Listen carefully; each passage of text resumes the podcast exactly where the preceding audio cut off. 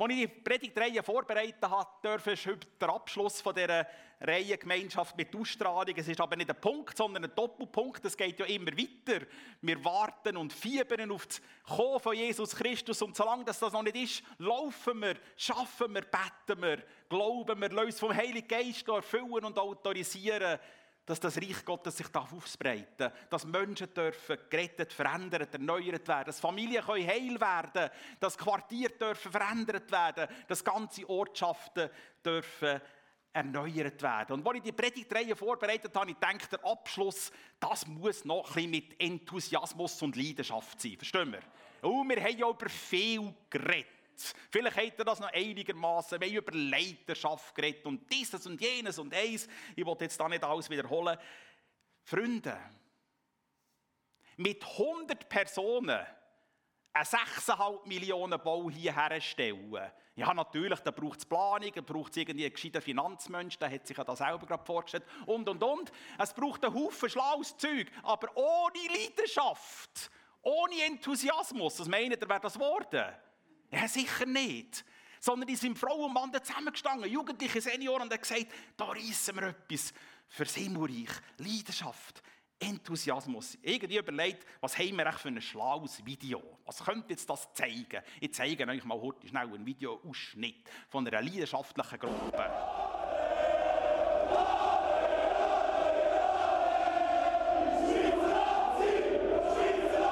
So steht es.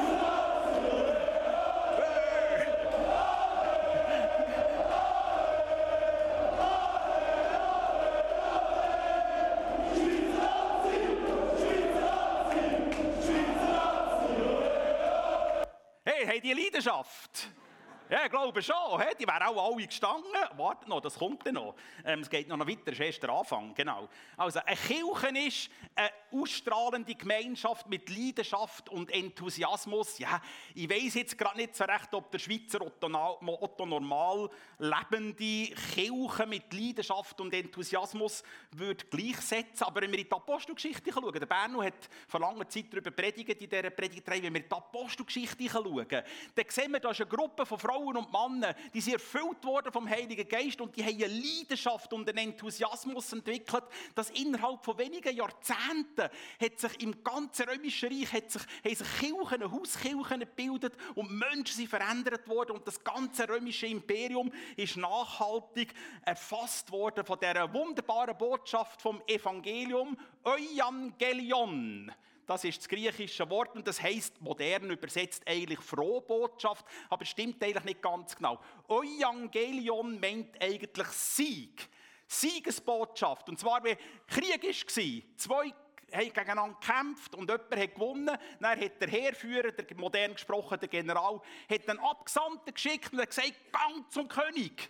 Und er ist gerannt und ist dort in den Königspalast gesäckelt, der Botschafter, und hat ausgerufen, Evangelion, Sieg.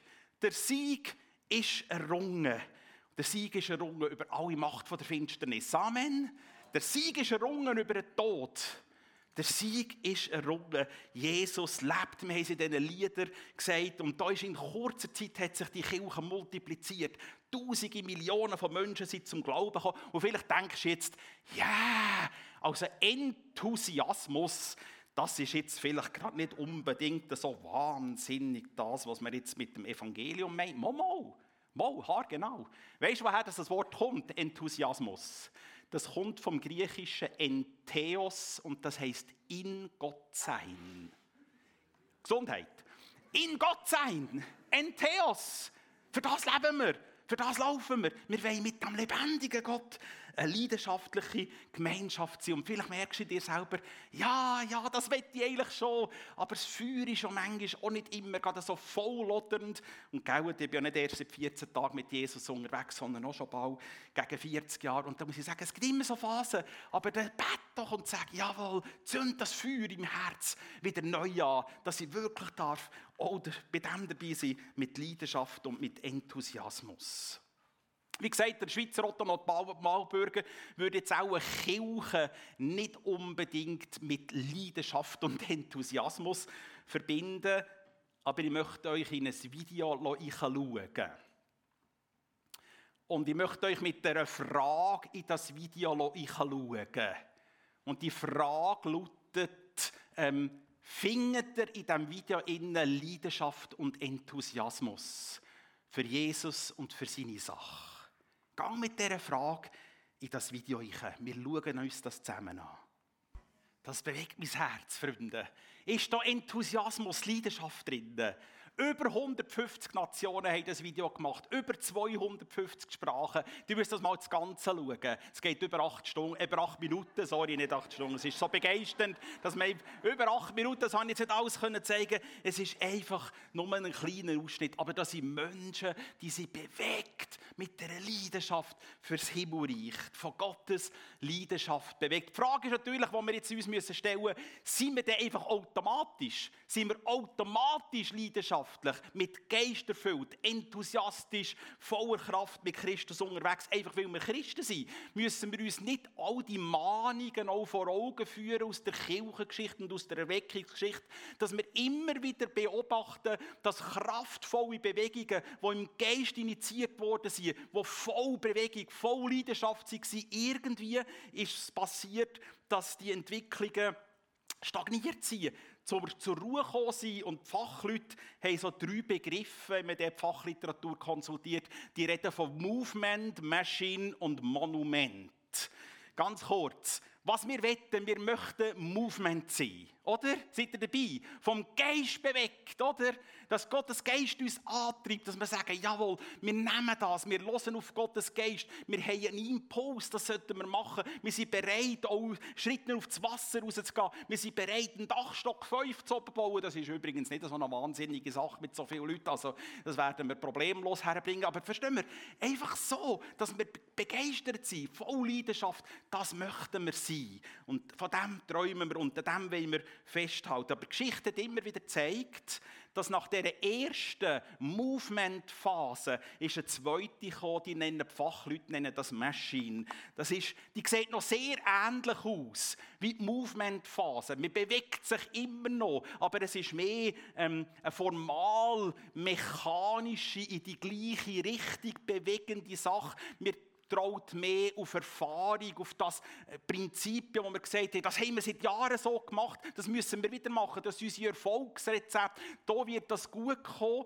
und wir sind nicht mehr bereit, auf neue Impulse von Gottes Geist zu hören, sondern wir sind mechanisch, maschinenmässig bewegt noch vom Geist Gottes. Und wenn diese Phase eintritt, dann gibt es meistens noch eine Generation, Maximum zwei.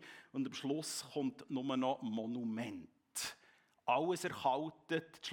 Am Schluss bleibt das Monument, grosse sakrale Kirchen, wo kaum noch Gottesdienst gefeiert werden. Der Denkmalschutz kommt jetzt und sagt, Kirchenturm, den müssen wir so machen, dass, ist, ähm, dass es alles gut, wunderbar ist. Und schaut, der Hang, der Hang ist immer dazu, ich habe vor anderthalb Monaten hier über das geredet, ich werde das jetzt nicht, äh, nicht noch einmal wiederholen, sondern nur ganz kurz antippen. Der Hang ist immer im Mensch, dass man etwas festmachen will, dass man ein Handbuch hat, dass man aufschlagen kann. Jetzt weiss ich, wie man Kirchen bauen muss. Jetzt weiss ich, wie der Geist Gottes wirkt. Jetzt hat man das und wie kann man das machen. Und Gottes Geist und Gottes Leidenschaft will etwas anderes. Er will, dass wir in dieser lebendigen, begeisternden Beziehung zu Gott leben. Dass wir ihn, ihn, immer, ihn, ihn immer wieder jeden Tag neu suchen. Dass wir in dieser leidenschaftlichen Abhängigkeit zu dem lebendigen Gott bleiben. Wenn es um Kirche geht, um Leidenschaft und, und um Enthusiasmus, habe ich mich gefragt, ja, an was müssten wir uns denn eigentlich orientieren? Und ich habe einen Vorschlag, am besten ist, wir orientieren uns doch einmal an Gott. Ist das für dich absurd, an einen leidenschaftlichen Gott zu glauben? Also ich meine jetzt wirklich so, ähm, die Frage ist natürlich, mit welchen Bildern, welche Bilder haben wir jetzt von Leidenschaft vor uns? Vielleicht irgendwie damit will jetzt niemand irgendwie, das ist noch schwierig, ich will jetzt da gar nicht irgendwie eine Volksgruppe in ein Kästchen tun, aber so einen feurigen italienischen Liebhaber. Und das ist nichts gegen die Italiener gesagt, gell? Gar nicht. Ein feuriger italienischer Liebhaber, der nicht knäulet mit einem grossen Blumenstrauß und seine Anbetete da, weiss auch nicht, einen Heiratsantrag macht. Ist das für euch... Oder wir, wir könnten ja auch sagen, ja, ein Eisenbändler. Ja, der kann ja auch leidenschaftlich sein, oder? Einverstanden? Und damit ist auch nichts gegen Modelleisenbahnen gesagt. Gell? Also, ja, nicht, baut eure Modelleisenbahnen. Gar nichts. Aber ich denke, wenn es um Gott geht, ist der leidenschaftliche italienische Liebhaber Rosenkavalier doch näher als der Briefmarkensammler. Wie bei Gott geht es um Menschen.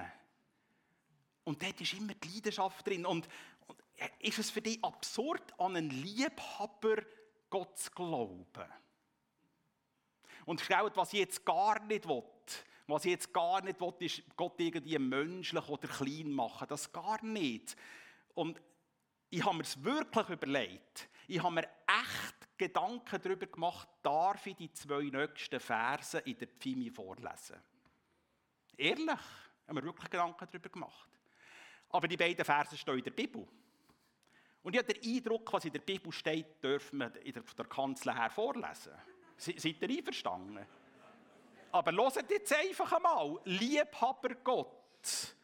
Ich lese euch zwei Verse aus Hezekiel Kapitel 16, 7 bis 8. Und ich habe nichts dafür, das steht so in der Bibel. Und ich bin sogar im hebräischen Grundtext schauen, ob das wirklich so steht. Das ist so, das muss man so übersetzen. Du blühtest auf und wurdest zu einer schönen Frau voller Anmut. Deine Brüste wuchsen, dein Haar war voll und schön, aber immer noch warst du völlig nackt. Wieder kam ich an dir vorüber und ich sah, dass du nun alt genug warst, einen Mann zu lieben. Da breitete ich meinen Mantel über dich aus und bedeckte deinen nackten Körper als Zeichen dafür, dass du meine Frau sein solltest. Ich, der Herr, schwor dir Treue und schloss mit dir einen Bund fürs Leben. So wurdest du meine Frau. Das ist natürlich klar ein poetischer Text, das ist logisch. Und der poetische Text ist ähm, eine Ausdrucksform von der Liebe vom lebendigen Gott Jahwe zu seinem Volk Israel. Und jetzt könnt ihr dort weiterlesen, wie die wunderschöne Brut sich der Prostitution hergegeben hat und was das für Jahwe bedeutet, was für einen Schmerz. Aber ich frage euch, ist da Leidenschaft drin, wenn wir das lesen? Auch wenn es ein poetischer Text ist, natürlich, das weiss ich dann auch. Aber das ist doch ein leidenschaftlicher Gott, verstehen wir? Gott hat doch nicht einfach einen technischen Heilsplan mit Israel, wo er vor der Erschaffung der Welt auf einem Excel-Programm programmiert hat. Und dann sagt er, oh, jetzt ist das Kebentum gegangen da mit diesem Volk Israel. Jetzt sind ja noch die fremden Götter noch gesäckelt. Jetzt müssen wir da halt Enter drücken. Und dann schaut er so ein bisschen kalt zu und sagt, der auch schon gut, ja so gut Programm. Nein, da ist doch Leidenschaft drin. Gott fiebert doch für sein Volk, verstehen wir? Warum?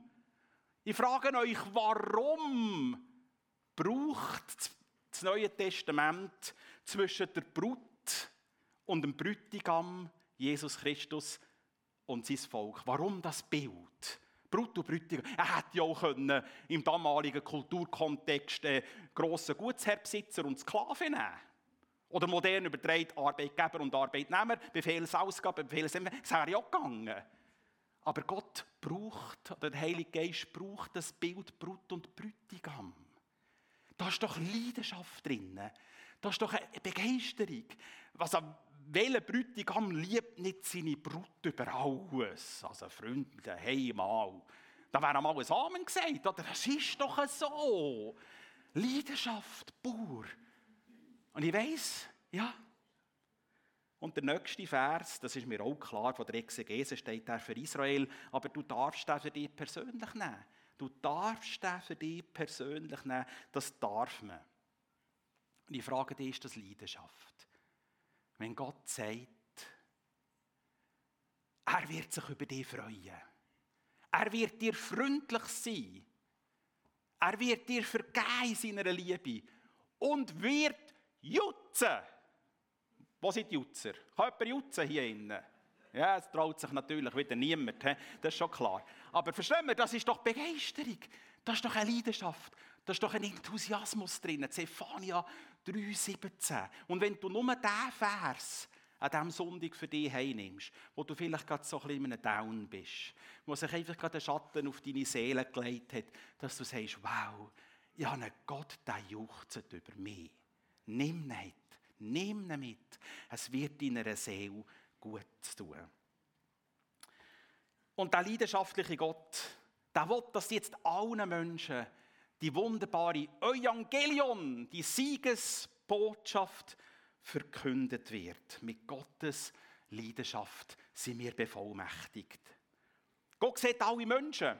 Und zwar nicht erst durch Jesus Christus, sondern bereits schon unter Jesaja zwei, äh, vor 2700 Jahren, 700 Jahren von Jesus. Ähm, Gott schüttet sein Herz aus bei Jesaja. Wir lesen dort im 45. Kapitel, Vers 22. Kommt zu mir, lasst euch retten, ihr Menschen von den fernsten Ländern der Erde. Gehört das Emmental dazu?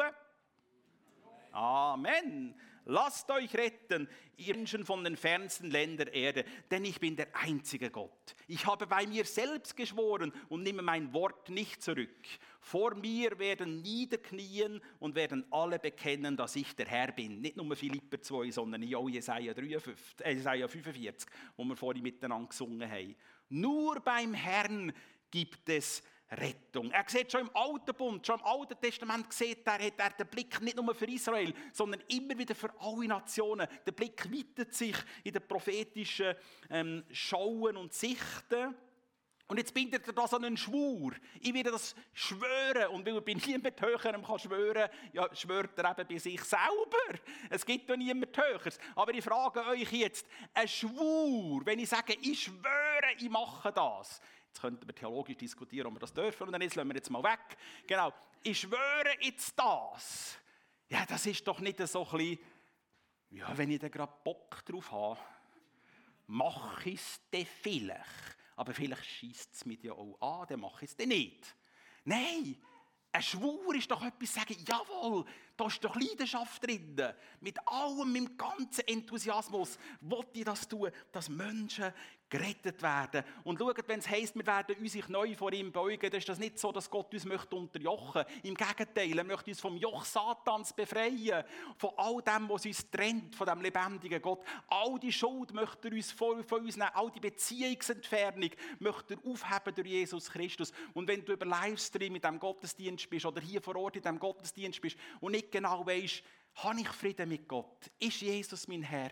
dann darfst du ihn einladen am heutigen Sonntag und sagen, jawohl, der soll Frieden einziehen in dein Herz. Und er wird dir ein Leben mit Perspektiven schenken, wo du niemals davon geträumt hättest, dass das überhaupt möglich ist mit unserem lebendigen Gott. Und weil das so eine einzigartige, gute Story ist, Evangelium, sind wir bevollmächtigt, das mit Leidenschaft weiterzugeben. Und jetzt kommen wir tatsächlich noch zu unserem Predigtvers. Bis jetzt war Einleitung, aber es kommt schon gut. Also, wir lesen Jesus sagt in der Endzeitrede, das Evangelium vom Reich Gottes wird in der ganzen Welt verkündigt werden, damit alle Völker es hören und hören als Zeugnis. Dann erst kommt das Ende. Und ich einfach denke, lasst uns in diesem Moment kurz ein bisschen rausblicken. Manchmal leben wir ja einfach ja so in unserem Zeug. Und was weltweit alles passiert, wie viele Millionen von Menschen zum Glauben kommen, von dem erleben wir hier ja auch etwas. Aber dürfte es mehr sein? Ja, Amen, natürlich. Erbarmt sich Gott auch noch einmal im christlichen Abendland, Schweiz, Deutschland, Frankreich und so weiter. Aber Freunde, was weltweit passiert, ist unglaublich. Das geht in einer dynamischen Geschwindigkeit. Ich fange ganz kurz an, ein bisschen Erweckungsgeschichte oder respektive Missionsgeschichte. 1910 hat in Edinburgh die erste Weltmissionskonferenz stattgefunden. Ähm, da sind x Hunderttausende von Missiologen und Missionaren und Theologen sind zusammengekommen, um miteinander zu überlegen, wie kann man, wie kann man Matthäus 24, 14 in dem 20. Jahrhundert umsetzen. Die allermeisten waren vom Norden. Also christliches Abendland, aus Europa, aus Nordamerika. Und nur eine ganz kleine Handvoll ähm, sie vom Süden, von der südlichen Hemisphäre, von der südlichen Halbkugel. Aber mit rasender Geschwindigkeit von 1910 an, durch Missionstätigkeit, aber natürlich auch durch einen Hunger in diesen Völkern, dem lebendigen Gott können zu begegnen, ihn zu erleben. Aber dann in der neueren Zeit auch durch Satelliten, TV, durch Internet hat sich eine unglaubliche Dynamik und Bewegung ereignet, dass heute der ganze große Teil der Christen in der südlichen Halbkugel leben und nicht mehr im Norden. 100 Jahre später später, 2010, hat die sogenannte Lausanne 3-Konferenz stattgefunden in Kapstadt, das ist in Südafrika. 4000 Theologen, Missiologen, Missionare und so sind dort zusammengekommen und die Lausanne-Bewegung, ich weiß nicht, ob das bekannt ist, die ist 1974 von Billy Graham angestoßen worden. Er hat zu einer ersten Konferenz 1974 in Lausanne eingeladen, wo man darüber nachgedacht hat und darüber nachgebetet hat und Konzepte erarbeitet hat, wie man das Evangelium allen Menschen bringen kann. 1989 ist er in Manila auf den Philippinen eine sogenannte Folgekonferenz äh, hat dann stattgefunden. Das ist äh, Manila Lausanne 2 Konferenz gewesen. und in dieser Lausanne 2 Konferenz ist folgendes Schlagwort formuliert worden: Der ganze Welt, das ganze Evangelium durch die ganze Gemeinde. Was vor 100 Jahren vor allem im Norden war, ist, heute der grösste Teil im Süden. Wir haben eine interessante Grafik hier gefunden, wo man sieht, die Entwicklung, habe ich da irgendwie noch einen Pointer? Weißt du das da hier vielleicht? Ja, ja, ja, genau entwickelt. Das ist das Zentrum von der Christen, vom Christentum in der Entwicklung der Kirchengeschichte. Klar, im Jahr 30 hat es angefangen, in Jerusalem ist der Geist Gottes ausgossen worden. Dann hat sich das Zentrum in den ersten 200 Jahren ähm, nach Westen verschoben, weil das ganze römische Imperium durchwirkt worden ist. Dann hat es im Osten ähm, Erweckungen gegeben, die hier nicht getroffen ist. Und dann sehen wir eigentlich, wie sich das Zentrum bis 1800 mehr oder weniger hier im christlichen Abendland ähm, gehalten hat. Und dann innerhalb von 100 Jahren starke Entwicklung Richtung Westen, weil in Amerika eine grosse Erweckungsbewegung war und e-, eklatant ist die starke Bewegung Richtung Süden seit dem Jahr 1900 ähm, Und wir sehen, wie sich das ausbreitet hat. Und ich sehe dort der Heinz Ramseyer, ähm, Zentralafrika, ist, glaube ich, irgendwie, ist das noch, ist das schon Südhalbkugel? Ich glaube nicht, ist es schon. Nicht ganz, gell? Nicht ganz. Aber wir sehen etwas von dem, was weltweit ähm, passiert, wie, das, wie, wie sich die Entwicklung verändert hat. Gott liebt alle Nationen. Amen.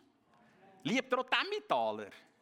Ja, glauben wir daran, dass wir eine Gemeinschaft mit Ausstrahlung sind, die mit Leidenschaft und Enthusiasmus Evangelium erfahrbar machen, im Nachbarsumfeld, am Arbeitsplatz, Schaut, das sind alles wunderschöne Karten und Grafiken, aber am Schluss geht es um mich persönlich. Wie stehe ich zu dem Herr? Brennt etwas in meinem Herzen? Kann ich sagen, jawohl, ich will leidenschaftlich für Gott unterwegs sein, wenn ich mit den Kollegen auf dem Bike bin, heute in meinem Alter ist man auf dem E-Bike, genau, ähm, und so weiter, versteht ihr? Dass wir mit Leidenschaft unterwegs sind, überall dort, wo wir äh, sind. Darum die Frage ist, was, wenn Gottes Leidenschaft die erfasst. Und gell, der Wort will jetzt nicht sagen, dass ihr das nicht habt. Ganz im Gar nicht. Die strahlen ja wie am Morgen. Eigentlich müsst ihr eine Sonnenbrille anlegen hier vorne. Ich weiß nicht recht, ob von den Skiwerfer oder von euch. Aber wir sind doch eine Gemeinschaft mit Ausstrahlung, oder? Also, und vielleicht ist schon nur eine Predigt für mich, vielleicht ist bei euch ja schon 100% Leidenschaft. Für mich, nur für mich persönlich, ich sage für mich, ich habe den Eindruck, da ist noch Luft nach oben. Und ich weiß nicht, ob das bei dir auch so ist, aber bei mir ist es tatsächlich so. Werden wir von der Leidenschaft Gottes erfasst? Wenn wir eine leidenschaftliche Gemeinschaft mit Ausstrahlung sind, die mit Enthusiasmus das Reich Gottes hier auf dieser Welt sicht- und erlebbar und ergreifbar machen, müssen wir uns die Frage stellen, wie wird die Botschaft heute am besten verstanden? Und ich meinte zu beobachten, und das ist jetzt keine empirische Forschung, sondern das ist meine persönliche Beobachtung, ich meinte zu beobachten, dass sich das in den letzten 30 Jahren verändert hat.